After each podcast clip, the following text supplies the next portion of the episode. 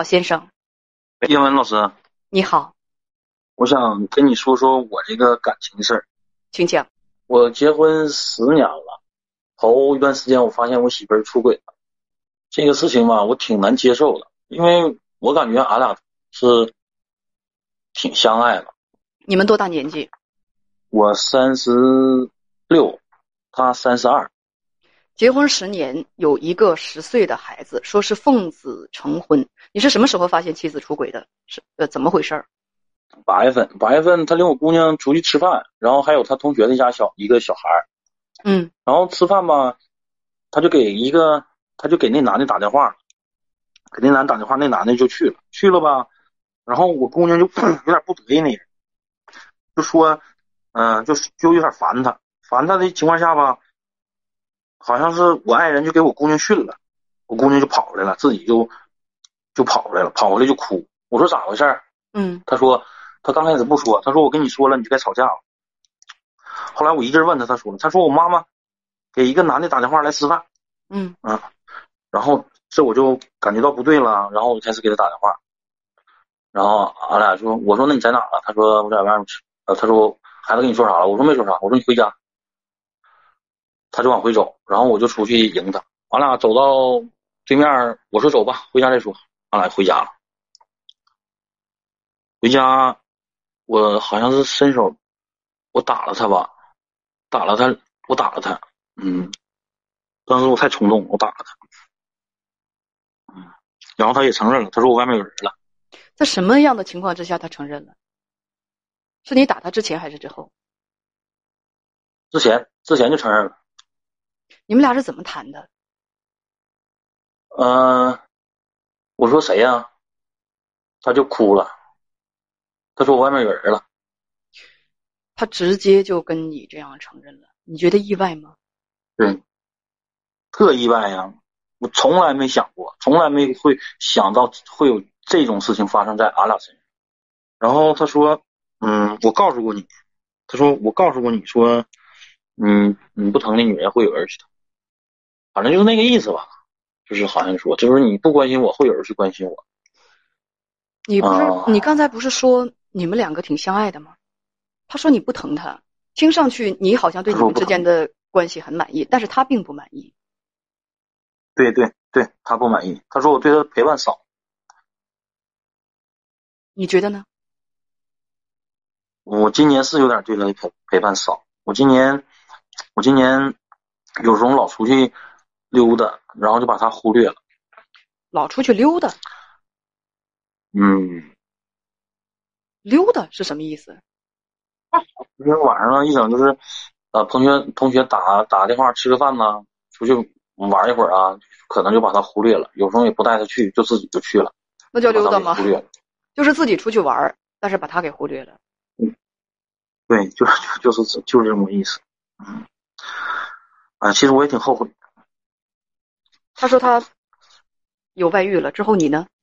我打了他，打了他。我说，俺俩当时你等等等等，哭了。等等，在他说自己有外遇之后，你就打了他。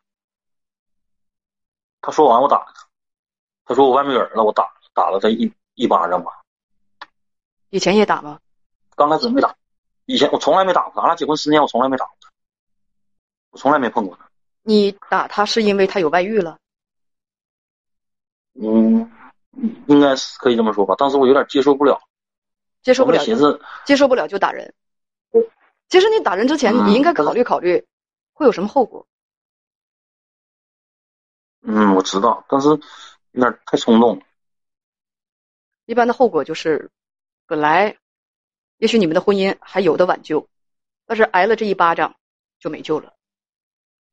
他就彻底的倾向于那个男人了，不会再。他说：“不是在心心里有我了。”你能把巴掌甩到人脸上，你还想说什么呢？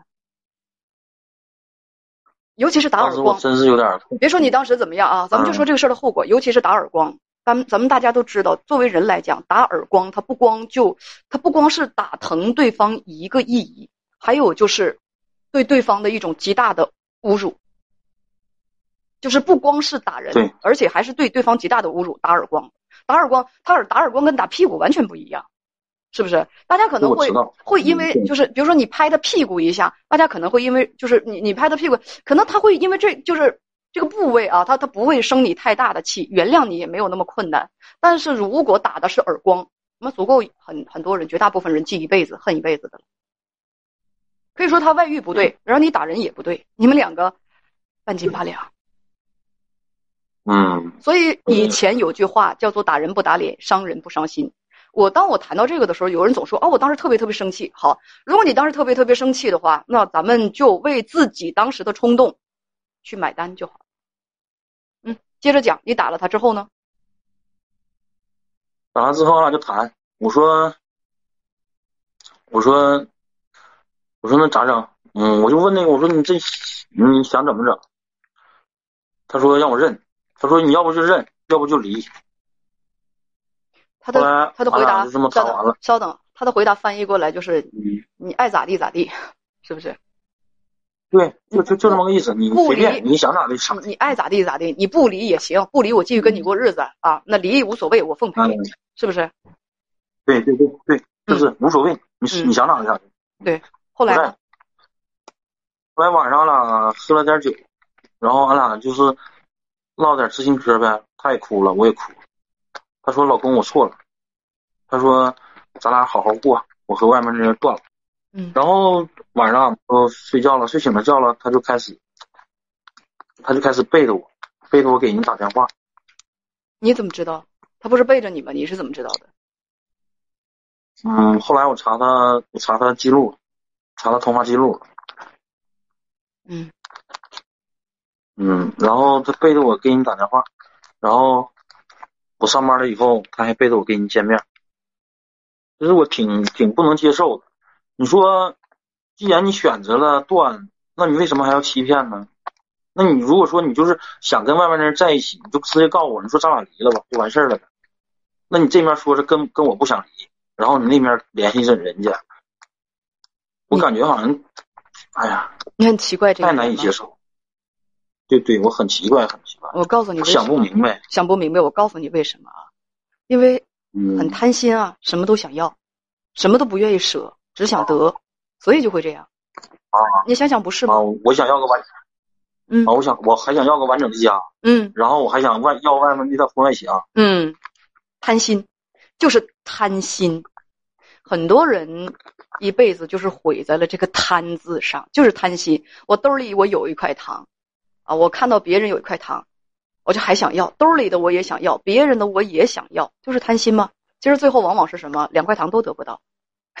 这个比喻是我先生说的。我们俩曾经有一次聊天的时候，他他就是说起的。有很多人你不用不理解他的行为，你从他的出发点和角度去分析就可以了。这个事情你说想起来多正常啊！我看上别的男人了，那我就奔别的男人去，我就跟我丈夫结婚，呃，跟我丈夫离婚，我就跟别人好不就得了吗？不，他贪心，贪心就体现在我这个家，我丈夫，我这个孩子，我这个稳，我这个稳定的，呃，让我有归属感的这个家，我想要。外面那段婚外情我也想要，我啥都想要。我啥都不想失去，因为失去哪个我都不乐意，所以我啥都不想失去，就是这个原因啊，就是贪心呢。那你没寻思寻思过吗？你说作为一个女的啊，咱俩在一起过了十年，咱俩多少也有感情吧？就现在你有婚外情了，咱俩的感情应该还是有。那你为什么这么折磨我呢？那你知道我知道以后是什么心情吗？好，不考虑。嗯，我再给你解释一下，他为什么这样？因为自私啊，不考虑。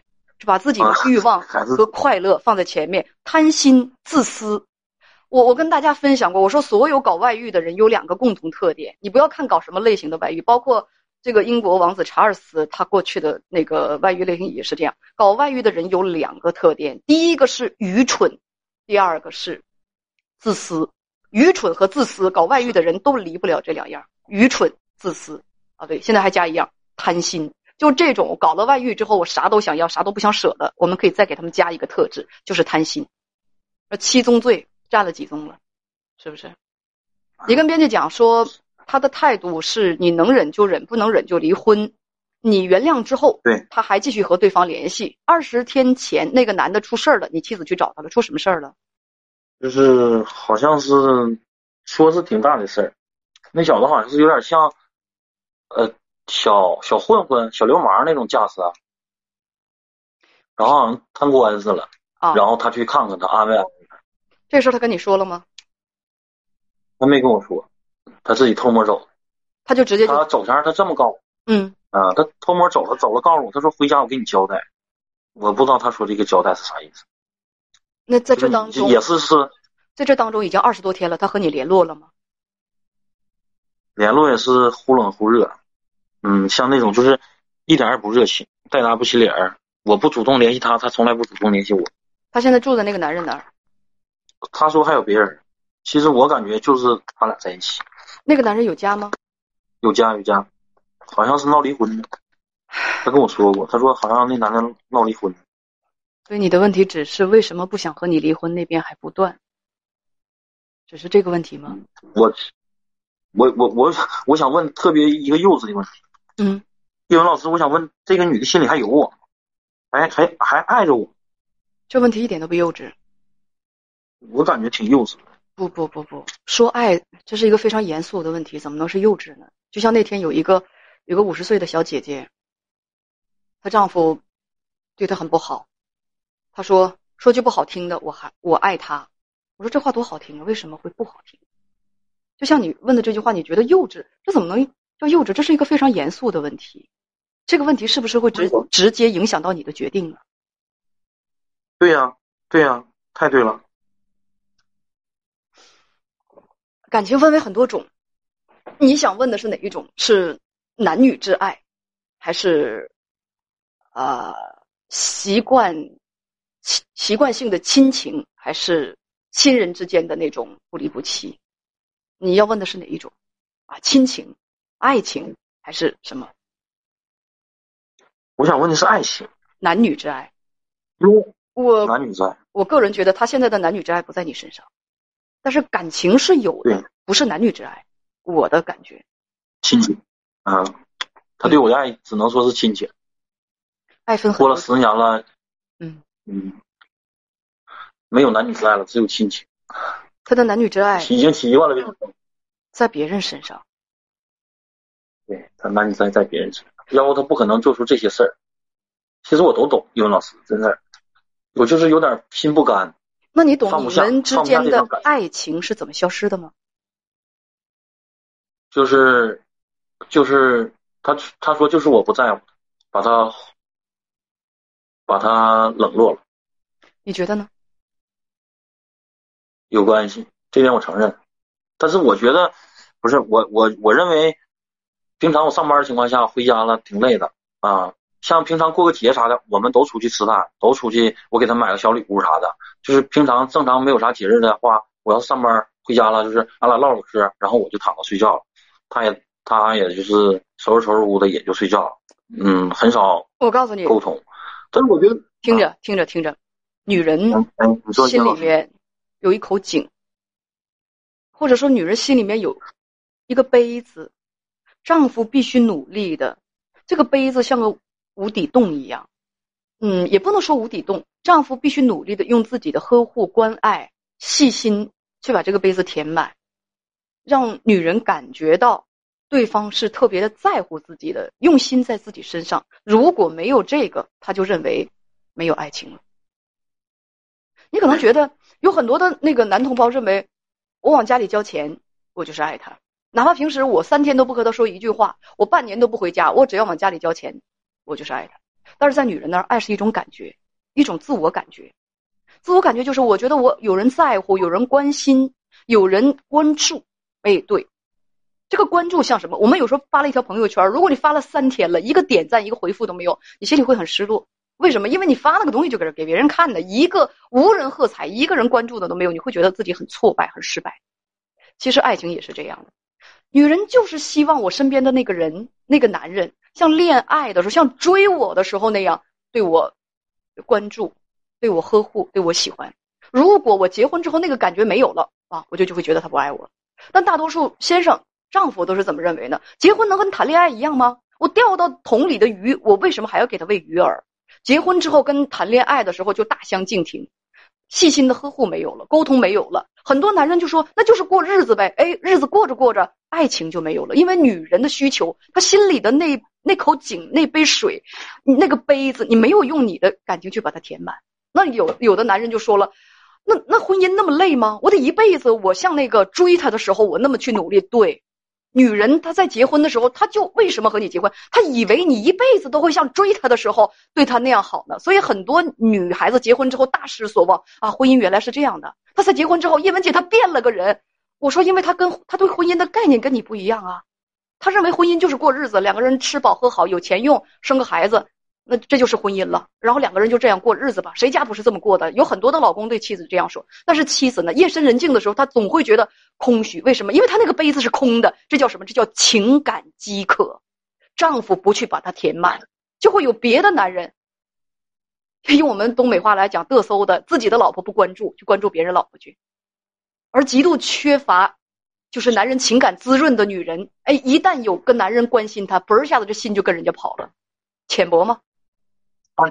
他他就这样，很多人。因为我前段时间，嗯，我前段时间他最不愿意要是就是我在外面夜不归宿归宿。你为啥夜不归宿啊？就那你为啥夜不归宿啊？我我说老师，我这事儿干的更不对。我我现在我寻思寻思，我都想自己给自己几个大嘴巴。我平常有时候同学在一起了，打个麻将啥的，就是晚上一整就打一宿，就不回家了。然后他特别生气，就这个事儿他挺伤心的。他说你，他说你知道吗？你一宿不回家的时候，我在家偷偷掉眼泪儿。啊，他就说我，不光不沟通，你还赌博，打麻将肯定是要玩钱的。我说赌博，你不要以为我小题大做，就宁可陪麻将，也不去，也不回家去陪老婆。平时说下班回家之后，也也不咋沟通，躺回家躺下就睡觉了。有时间去打麻将，没时间去陪老婆。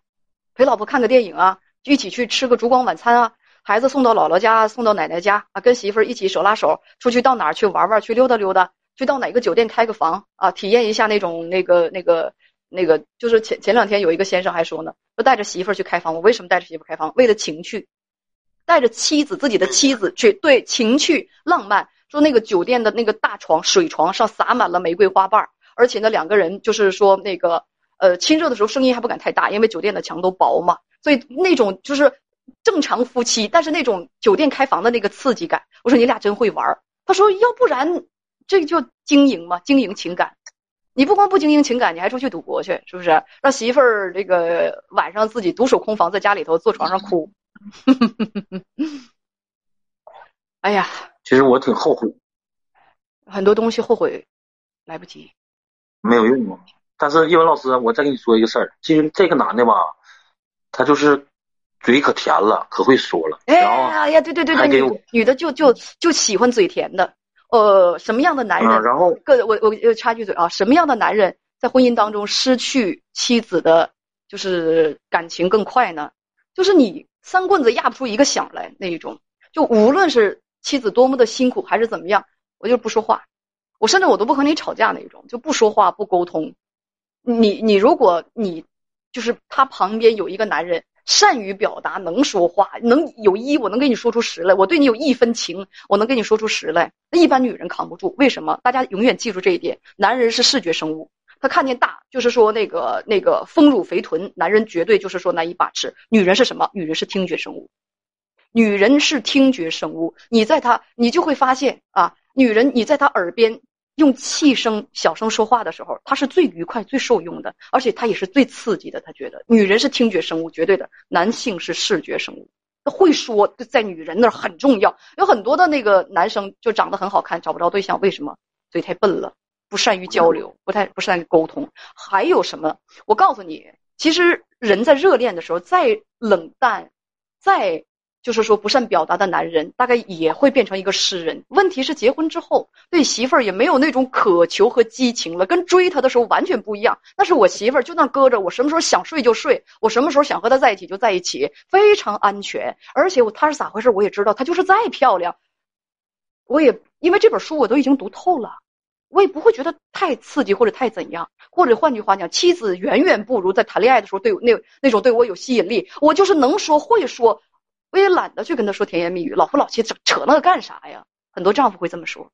但你想想，这个时候如果有一个居心不良的男人在他的耳边特别会说，忽悠的他高高兴兴的，让女人这种浅薄的听觉生物，让他就觉得，哎呀，这是我们大家都知道，其实什么叫忽悠，就是给人画大饼啊，是不是？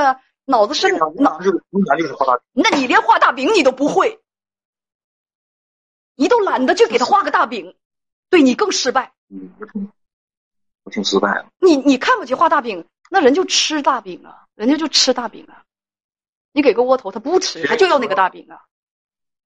女人愿意吃这都吃这套，不一定。我懂，也不一定。不一定，他个别的。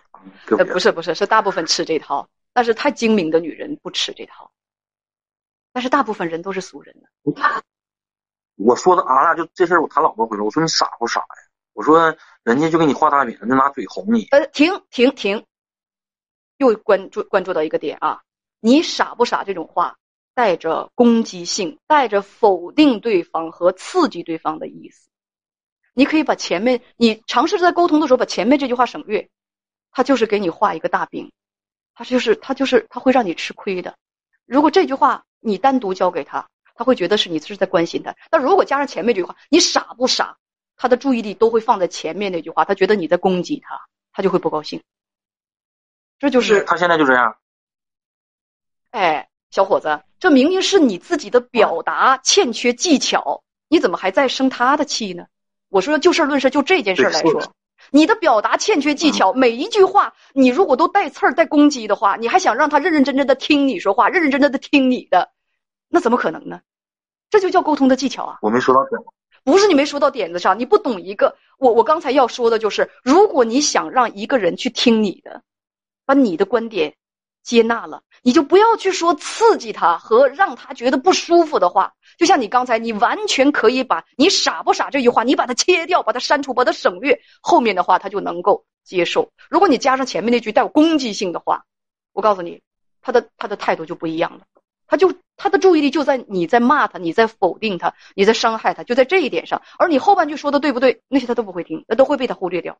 这就是人性。推荐一本书，卡耐基的《人性的弱点》，有的时候吃亏真是因为读书太少。这就叫沟通的技巧。还有一本书啊，还有一本本书叫叫什么来？叫谈判大师或者怎么样的？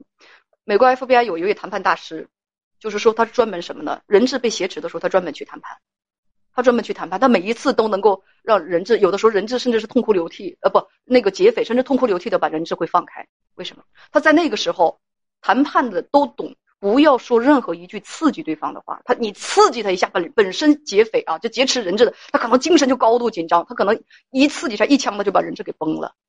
你不能刺激他，你怎么说话才能让你感觉到，哎呀，他能接受谈判人的话，然后把那个就是举起双手把人质放下？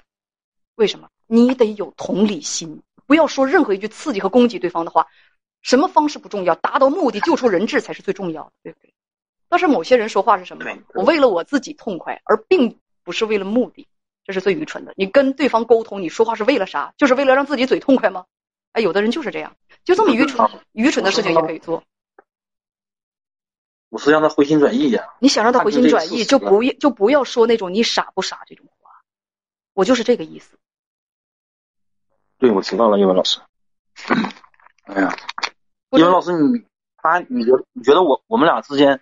还能回到以前吗？他还能回来吗？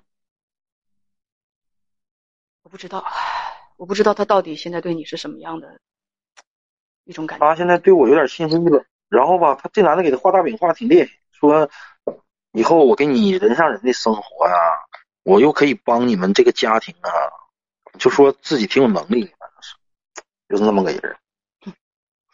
他会画，你就不会画吗？而且他的饼不能吃。我给他画了啊？我给他画了，但是他不听我的。就你那种，就你那种沟通技巧，你画的大饼又能什么样呢？我估计你，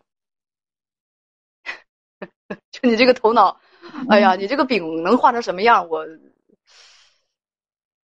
想一想能想出来。其实我这个语言能力确实挺差。你有孩子，你跟他生活了这么多年，这都是你的优势。如果你想不计前嫌跟他跟他继续好的话。你们曾经生活过的共同的生活经历，孩子是你最好的。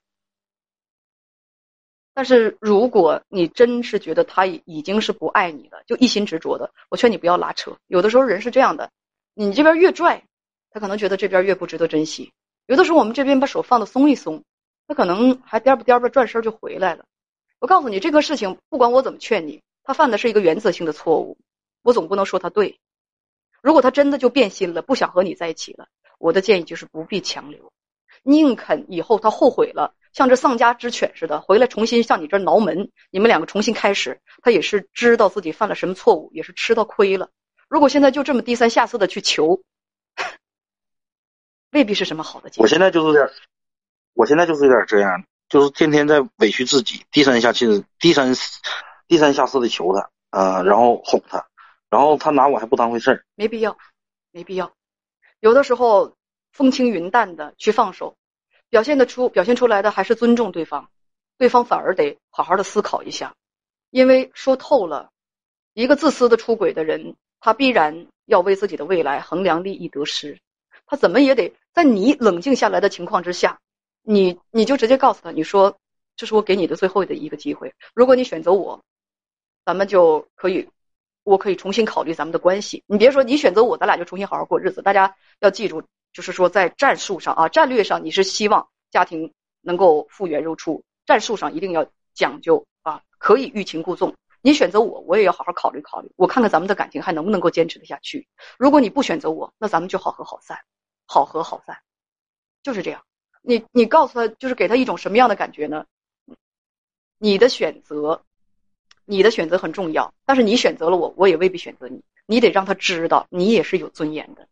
没有必要，现在就是为了有很多人是这样，为了挽救婚姻，急三火四的不讲方法。但是这样挽回来的婚姻，对方真的能珍惜吗？我干了一件错事儿，然后我什么成本没付出，我什么罪没遭着，我什么亏儿也没吃，我我我我这个家里的丈夫就欢天喜地又把我给迎回去了。哎呀，得失而复得，我丈夫还比以前更加珍惜我了。我这什么亏没吃着？那这样的话，这太没天理了吧，朋友们？